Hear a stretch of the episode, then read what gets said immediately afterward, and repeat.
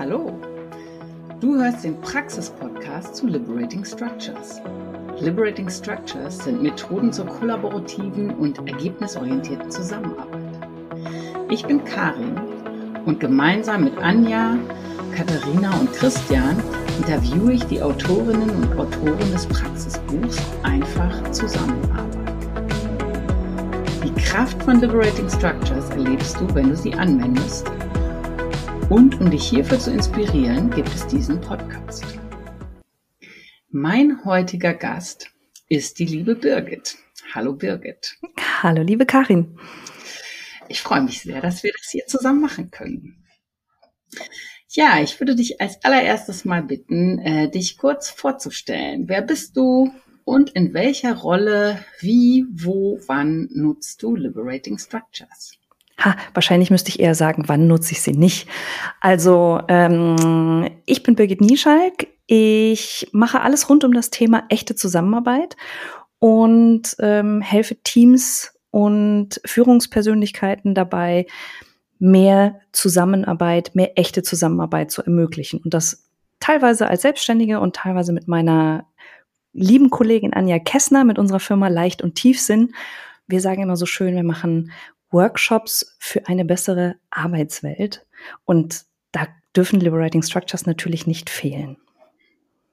Ja, sehr schön. Und äh, als ich dich äh, das eben gefragt habe, stell dich doch mal vor, ähm, hätte ich fast gedacht, naja, ganz ehrlich, wenn es um Liberating Structures geht, brauchst du dich schon mal gar nicht vorzustellen, weil du eigentlich sehr, sehr bekannt bist. Und ähm, ja, ich denke, jeder, der äh, sich äh, vor allem auch im Kölner, äh, Düsseldorfer Ruhr-Umfeld schon mal mit Liberating Structures beschäftigt hat, also wer da, da noch nicht über dich gestolpert ist, der äh, war wirklich sehr, sehr selektiv zugange.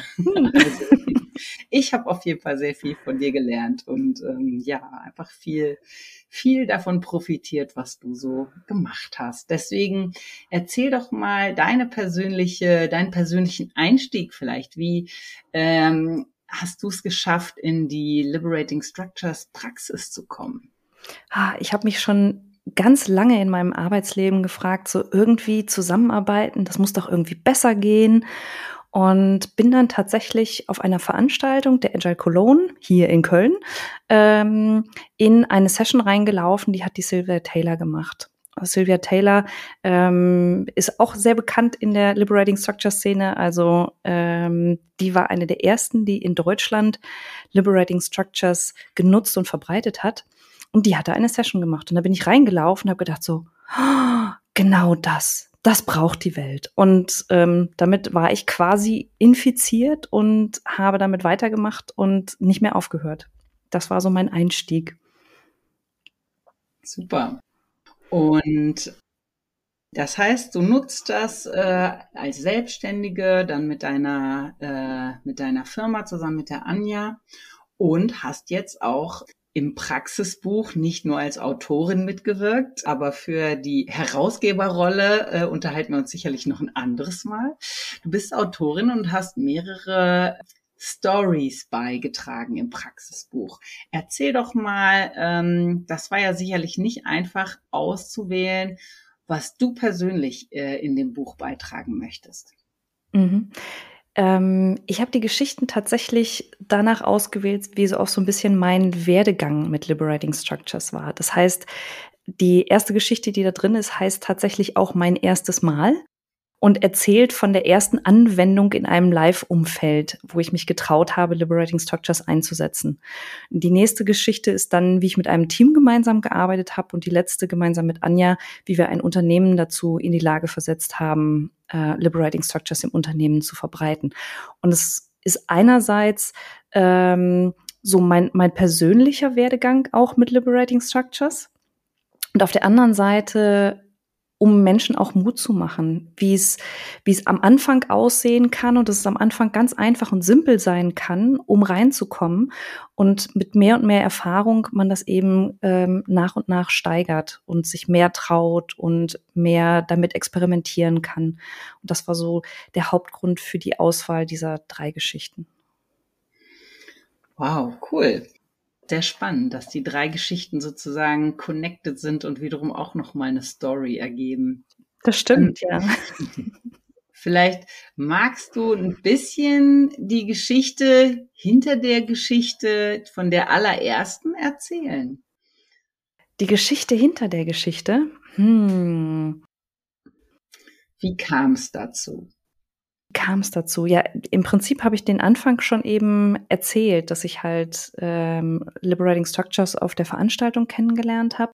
Und ähm, eine Woche später gemeinsam mit dem David Schmidhüsen die ähm, Kölner User Group gegründet habe und ähm, nichts wissend diesen ersten Abend gestaltet habe und dass äh, das so meine ersten Gehversuche waren, Liberating Structures anzuwenden. Und da habe ich am Anfang ganz viel experimentiert, aber mich noch nicht so richtig getraut, das im Arbeitsumfeld anzuwenden.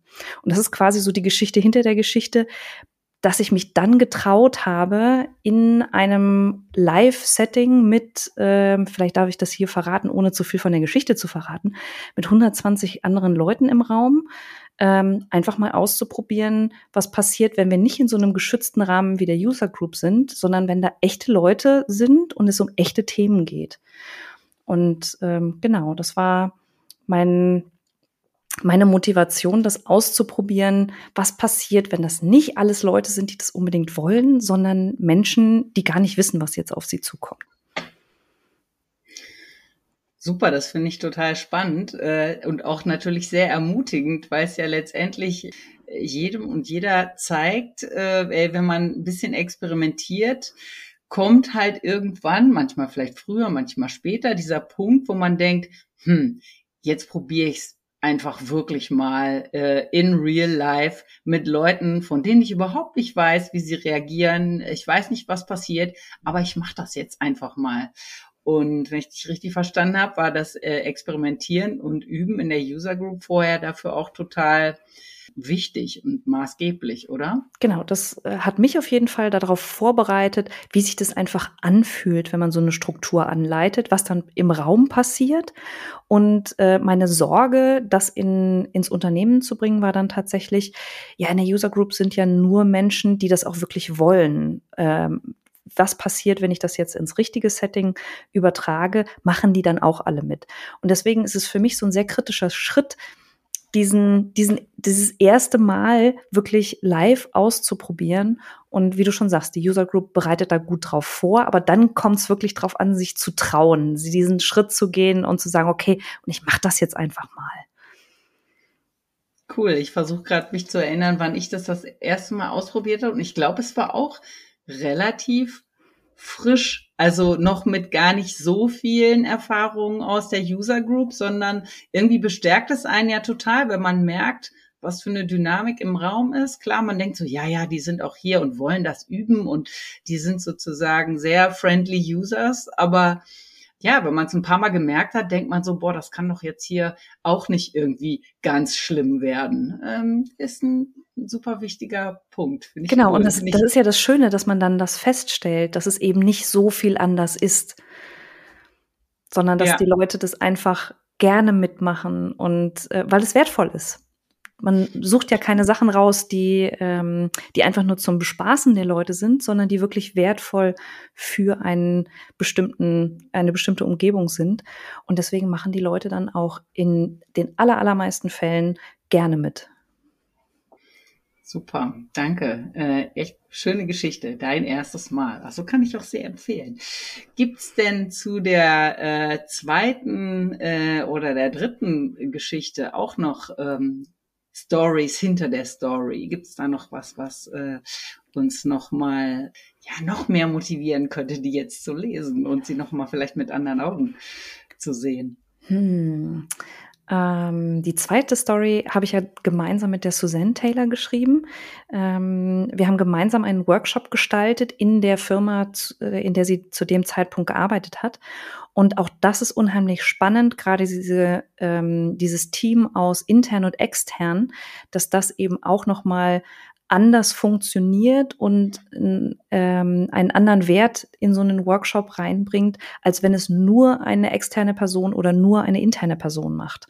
Und ich finde, das kommt im, im, in der Geschichte auch ganz gut raus, dass, ähm, dass das eben den Wert des Workshops nochmal gesteigert hat, diese zweifache Kompetenz in, in dem Fall. Und bei der dritten Geschichte, hm, wir haben schon ziemlich viel verraten in, in der Geschichte. Ähm, und in der dritten Geschichte würde ich aber sagen, ist vor allen Dingen so die Essenz, dass es immer mehrere Sachen braucht. Es braucht immer gute Inhalte natürlich, aber auch Personen, die, die wirklich wollen und es treiben und sich darum kümmern und andere begeistern. Und ähm, wenn du aber sowas hast, dass ein Thema, was spannend ist und was den Menschen wirklich weiterhilft, so wie in dem Fall Liberating Structures, dass es dann ganz schnell Feuer fängt und man dann gar nicht mehr viel tun muss, sondern äh, das wie so ein Lauffeuer sich selbst verbreitet. Ah, doch, eine Geschichte fällt mir tatsächlich ein. Eine schöne Geschichte hinter der Geschichte. Wir haben äh, wir beschreiben in der letzten Geschichte auch, dass wir mehrere Workshops für dieses Unternehmen gemacht haben. Und das allerschönste Erlebnis, was ich innerhalb so eines Workshops hatte, ähm, dass ein Teilnehmender zu uns kam und sagte, nee, ich habe Liberating Structures nicht durch euch kennengelernt, sondern meine Kollegen nutzen das die ganze Zeit in ihren Workshops und ich will das jetzt auch. Und das war für mich so das allerschönste Feedback, dass es halt wirklich ins Unternehmen äh, übergegangen ist und ähm, die Menschen es nutzen in ihrer täglichen Arbeit. Das ist so eine kleine Geschichte hinter der Geschichte. Super, ja, so ein Pull-Effekt, ne? dass dadurch, dass man es erlebt hat, man es auch selbst können will und es dann auch wieder anwendet und ja, wie so ein Lauffeuer, finde ich äh, genau. auch ein schönes, schönes Bild. Mhm. Ja, sehr spannend. Ähm, ich werde die Geschichten auch nochmal lesen und mir jetzt nochmal mit den Zusatzinformationen äh, nochmal anschauen. Ähm, ich würde tatsächlich gerne auch noch mal von dir wissen, äh, hast du eine absolute Lieblingsstruktur? Irgendwas, was dich äh, vielleicht ganz besonders mal berührt hat, irgendwas oder irgendwas, wo du sagst, die nutze ich eigentlich fast immer. Hast du irgendeinen totalen Favoriten? Wie sieht's da aus? Uff. Interessanterweise wechselt mein Favorit immer mal wieder. Ich glaube, das geht dir auch so, dass je nachdem, was man neu kennengelernt oder anders kennengelernt hat, das dann schon mal wechselt. Es gibt eigentlich zwei Strukturen, die ich fast immer nutze oder zumindest ganz häufig. Und das ist einmal das Impromptu Networking, was ja auch in einer der Geschichten vorkommt. Und äh, wo, wo halt in drei Runden Menschen sich zu einer Fragestellung austauschen und man damit wunderbar sowas wie langweilige Vorstellungsrunden ersetzen kann. Und das andere ist Tris, wo gefragt wird, wie können wir dafür sorgen, dass wir das möglichst schlechteste, desaströseste Ergebnis erzeugen. Und im zweiten Schritt dann die Frage umgedreht wird, okay, von dem, was wir jetzt aufgeschrieben haben, was tun wir denn davon heute schon? Und das ist für mich jedes Mal wieder eine Freude, diese Struktur zu machen, egal ob die Leute die kennen oder nicht. Dieser Schritt, der erste Schritt, wenn Leute so mit Feuer und Flamme dabei sind, die Welt zu zerstören und dann plötzlich feststellen, so, ups, ah, da mache ich ja was von, vielleicht sollte ich das aufhören.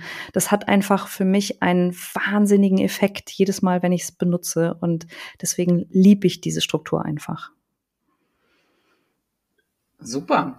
Ja, ich glaube, du hast recht. Äh, ich habe auch immer so Phasen, äh, wo ich äh, eine Struktur ganz besonders gerne benutze und die beiden gehören natürlich auch auf jeden Fall dazu. Hast du denn für fürs Impromptu Networking, wenn wir damit mal anfangen, vielleicht noch irgendwie konkrete Tipps oder irgendwas, was du da besonders machst, wie man die am besten anwendet? Hm. Oh, beim Impromptu Networking ähm, ist eine Sache, die sich ähm, grundsätzlich durchgesetzt hat, die aber nicht in der Originalbeschreibung ist, eine Minute vorher die Teilnehmenden nachdenken zu lassen. Also bevor man in ein Zweiergespräch geht, erst mal für eine Minute seine eigenen Gedanken sammeln, äh, bevor man dann in in das Gespräch geht. Das hilft, egal in welcher Struktur, selbst wenn wir gar keine Liberating Structures anwenden, sondern nur zusammenarbeiten in einer anderen Form, macht das schon einen enormen Effekt. Also das wäre ein Tipp. Und ähm, es nicht ganz so genau mit der Zeit nehmen. zwar auf die Zeit achten und auf die Zeit hinweisen, aber ich habe eben auch schon Situationen erlebt, wo äh, derjenige, der die Struktur angeleitet hat, dann gesagt, so, und ihr, ihr hört jetzt auf, sofort, die vier Minuten sind um. Und es ist viel schöner, das so ein bisschen sanfter zu machen und die Leute noch gerade den Satz zu Ende führen zu lassen und dann so langsam. Also das wäre noch so ein Tipp, nicht ganz so streng mit sich selber und den anderen zu sein. Ähm, das finde ich super spannend, weil ich habe ja deine erste Geschichte vorhin gerade noch mal gelesen und ich glaube, du hast auch geschrieben, in der dritten Runde äh, war es fast schon schwierig, die Leute auseinanderzukriegen. Ja. Mhm. Ähm, ich glaube nämlich auch, dass wenn das noch relativ neu ist und wenn die das das erste Mal merken, wie schön das auch ist, in so einer großen Runde mit jemandem, den man vielleicht noch gar nicht kennt, zu sprechen, ja. ähm, da denke ich auch, manchmal ist es schön, ein bisschen mehr Zeit zu haben. Ne? Ich schwank auch immer sehr zwischen äh, streng sein mit der Zeit, weil habe ich nicht zuletzt bei dir gelernt, mhm. dass man eben in kurzer Zeit schon äh, ein fast ein Maximum an Ergebnissen erzielen kann. Und manchmal denkt man dann so, ach, das ist gerade so schön. Oder jemand erarbeitet gemeinsam sowas Wichtiges, gib ihm noch ein bisschen Zeit. Mhm. Ja, sehr schön. Und den, den ersten Tipp fand ich auch super. Das ist ja im Prinzip so ein bisschen das, äh, ja, das Prinzip vom One to for All, ja. äh, der, die erste Stufe, dass es immer gut ist, einfach mal eine Minute nachzudenken. Ich finde auch, dass das die einfach die wirklich die Kreativität von jedem noch viel stärker äh, zutage kommen lässt, von jedem und jeder, wenn sich wirklich jede Person wirklich überlegt von, von äh, ganz from scratch, was fällt ihr dazu ein? Und nicht direkt in irgendeine Diskussion mit irgendeiner Rampensau geht, die sofort tolle Ideen hat. Ich denke dann immer, ja, dann lass uns das doch machen, klingt super. Aber wenn ich mich vorher zwinge, eine Minute selber wirklich, was auch immer mir einfällt, aufzuschreiben, wundere ich mich manchmal, dass die Ideen vielleicht auch komplett anders sind als, als äh, von anderen. Das finde ich ein sehr, sehr super Tipp. Für Triss, was hast du da noch für Tipps? Irgendwas, was Triss auf jeden Fall verbessert, erleichtert, äh, so dass es funktioniert. Mm, was auf jeden Fall immer hilft, ist den ersten Schritt bei Triss so dramatisch wie möglich zu, zu gestalten. Also beispielsweise, wir sind am Anfang eines Projektes. Was können wir dazu, dafür tun, äh, das Projekt schlecht wird? Wäre ein bisschen zu weich. Aber was können wir dafür tun, damit wir dieses ähm, Projekt mit voll Karacho gegen die Wand fahren und äh, das Thema absolut verbrannte Erde ist, nachdem wir das geschafft haben. Also diesen ersten Schritt, die Frage nach dem, wie können wir es besonders schlimm machen, ruhig ein bisschen übertreiben. Ähm, das hilft dem Gehirn kreativer zu werden und das ähm, damit zieht man es auch so ein ganz mini bisschen ins Lächerliche und es, die Teilnehmenden verstehen sofort, ah, okay, das wollen wir nicht wirklich erreichen, sondern das ist jetzt eine Technik, um irgendwas anderes zu erreichen. Ähm, weil wenn man es nicht ähm, wenn man es nicht so explizit macht, dann kann man halt auch sofort auf Widerstand stoßen. So, nein, wir wollen doch gar nicht, dass es schlecht wird. Äh, und mhm. das ist so ein Trick, diese, diese Gegenwehr sofort auszuhebeln, indem man es einfach so übertreibt, dass jeder, jedem sofort klar ist, nee, das, also, ja, das kann ich nicht ernst meinen. Stichwort Serious Fun, oder? Genau, ja, ja. serious Fun. Ja. Ich finde es auch immer, das macht, ist einer der meiner Lieblingspunkte, diese Einladung für Tris zu schreiben. Also wie kann man es noch dramatischer und übertriebener machen, dass die Leute auch wirklich verstehen, okay, jetzt dürfen wir uns einfach mal austoben hier. Es ist eine Gedankenübung sozusagen. Hast du schon mal erlebt, dass eine Gruppe gesagt hat, das ist doch Quatsch, wir wollen das doch gut machen. Jetzt denken wir nicht drüber nach, wie man auf gut Neudeutsch verkacken kann. Das ist total spannend. Ich habe es noch nie erlebt innerhalb der Anwendung. Ich habe es aber schon mehrfach bei Kunden in der Vorbereitung gehört, dass sie sagen, nein, nein, nein, auf gar keinen Fall. Wir dürfen auch unsere Mitarbeitenden nicht fragen, wie wir das schlecht machen können.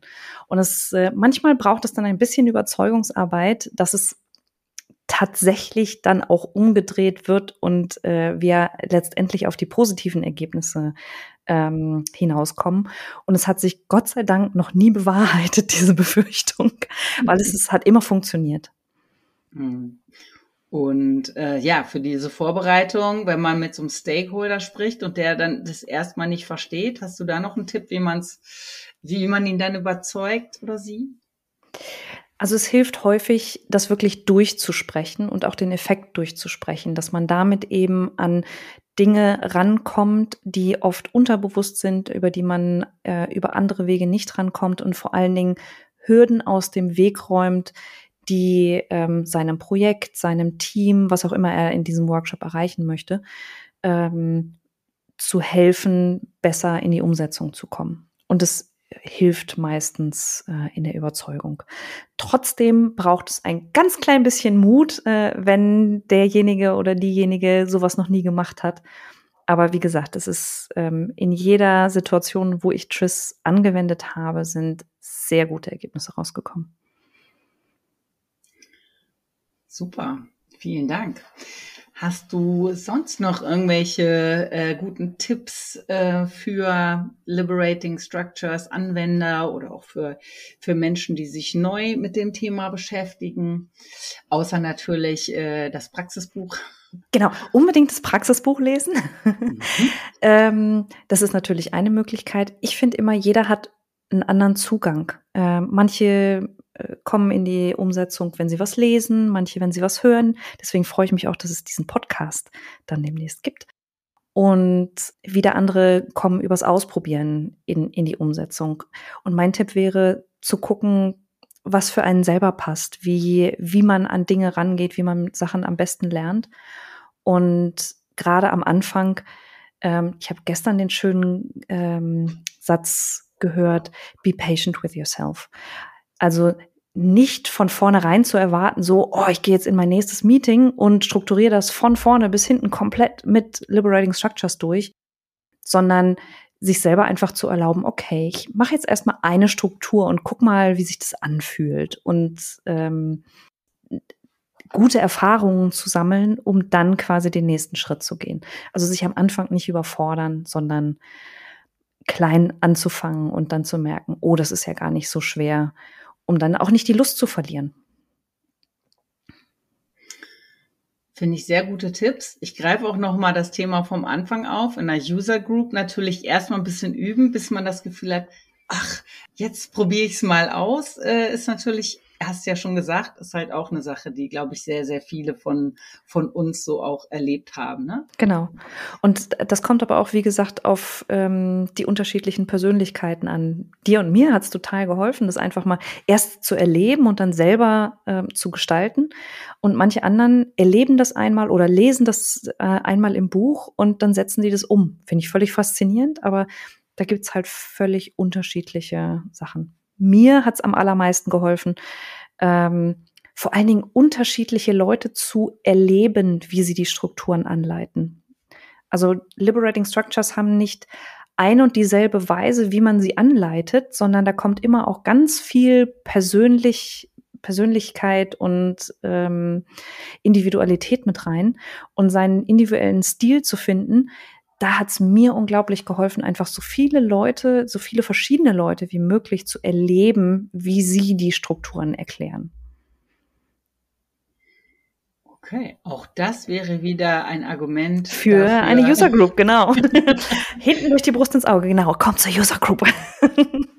ja, und das Schöne ist, es gibt natürlich sehr viele User Groups. Äh, das heißt, äh, wo auch immer man äh, wohnt, äh, ist wahrscheinlich äh, in, einer, in irgendwie der nächstgrößeren Stadt oder so eine User Group zu finden.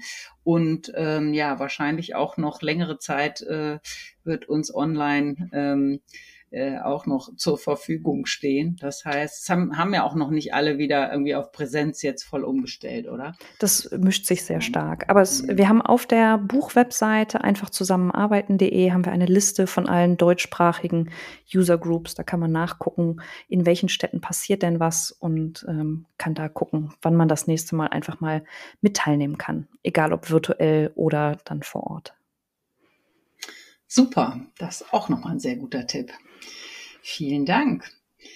Dann würde ich sagen, falls du nicht noch was hinzuzufügen hast, äh, sag ich schon mal ganz herzlichen Dank ähm, für dieses Gespräch. Ich freue mich, dass wir das zusammen machen konnten. Und ähm, ja, lieben Dank, liebe Birgit. Ja, ich, ich danke dir und stellvertretend ähm, danke ich dir für das ganze Team hinter dem Podcast, dass ihr euch die Arbeit macht und diese Interviews führt.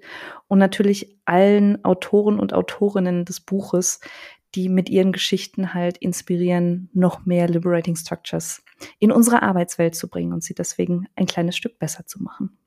Danke euch. Das war der Praxis-Podcast zu Liberating Structures. Alle zwei Wochen erscheint eine neue Folge.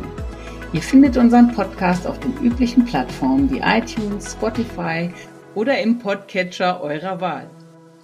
Wir freuen uns über euer Feedback. Lasst gerne eine Bewertung da und empfehlt uns weiter.